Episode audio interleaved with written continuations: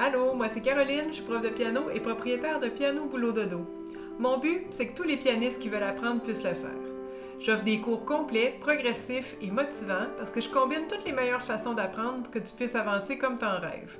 Tu as accès à moi via la communauté, les cours de groupe presque chaque semaine et même en privé selon l'option que tu choisis. Piano Forte, c'est le podcast qui va te permettre de mieux me connaître et de savoir comment je vois l'apprentissage de la musique et du piano. Fait que si ça te tente, allons-y avec l'épisode d'aujourd'hui.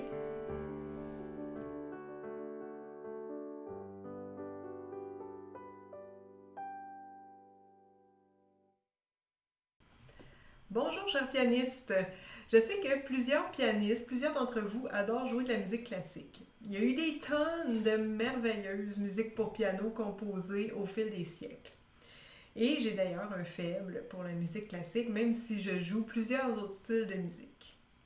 L'autre jour, sur un groupe de profs de piano, on avait une discussion assez intéressante sur c'est quoi la musique classique, suite à la question de l'ado d'une des profs. Puis comme ça dépend de la définition qu'on donne au mot classique, bien, nos réponses étaient toutes un peu différentes. Fait que je te pose la question, c'est quoi toi pour toi de la musique classique? Est-ce que tu utilises le sens historique du mot? Si oui, ben la musique classique, c'est celle qui a été composée à l'époque classique, donc entre 1750, 1750 pardon, et 1800. C'est ça qu'on apprend en histoire de la musique. Puis la musique de cette époque-là s'oppose à la musique des autres époques. C'est pas de la musique romantique, c'est pas de la musique baroque, c'est pas de la musique médiévale, etc. Hein. Et la musique de cette époque-là, ben, elle a plusieurs caractéristiques qui lui sont propres pour la reconnaître. Il y a des formes qui sont très définies, par exemple les sonates, les symphonies qui sont toujours en trois mouvements. Il y a la forme sonate, qui est une forme en elle-même avec une exposition, un développement, une réexposition, puis plein de règles d'harmonie et de modulation là-dedans qui suivent toujours un même modèle. Il y a de l'harmonie classique. Quand on parle d'harmonie classique, on parle de cadence, de résolution, de modulation au ton voisin.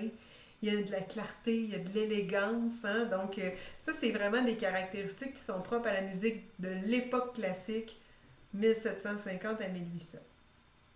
Donc, on pourrait dire que c'est ça, de la musique classique. Mais tu pourrais aussi interpréter le mot classique comme étant qui ne se démode pas, hein, un vêtement classique, par exemple. Et il y a bien des musiques qui pourraient être qualifiées de classiques selon cette définition-là. Hein, selon moi, la musique de Star Wars, ce serait un classique. La musique de Chopin aussi, ce serait un classique, bien qu'elle ait été composée à l'époque romantique. Hein. Sinon, est-ce qu'on peut opposer simplement musique classique et musique populaire? Dans ce cas-là, le grand mouvement classique, où on dit aussi musique savante, engloberait les époques de la Renaissance, le baroque, le classique, le romantique, le moderne. Puis le grand mouvement populaire remonterait à la musique folklorique chantée, engloberait aussi l'histoire du jazz. Mais là, ça m'amène à dire, autre question, est-ce que toutes les musiques orchestrales sont classiques? Hein, mettons, la trame sonore du film Le Patriote, aux sonorités épiques, est-ce que c'est de la musique classique? C'est orchestral. Est-ce qu'elle va se démoder? Probablement pas. Est-ce qu'elle a l'harmonie, la clarté, l'élégance de la musique composée à l'époque classique? Non. Est-ce qu'elle fait partie de la grande tradition de la musique savante? Oui. Fait qu'on a comme deux critères sur trois. On pourrait dire que c'est de la musique classique. Puis à l'inverse, on a parlé de musique orchestrale, mais à l'inverse, qu'est-ce qu'il y en est des musiques avec paroles? C'est pas du classique si ça chante? Ben non, pensons à l'opéra, pensons aux autres chants classiques. Hein? Ça peut être de la musique classique qui a les paroles ou pas.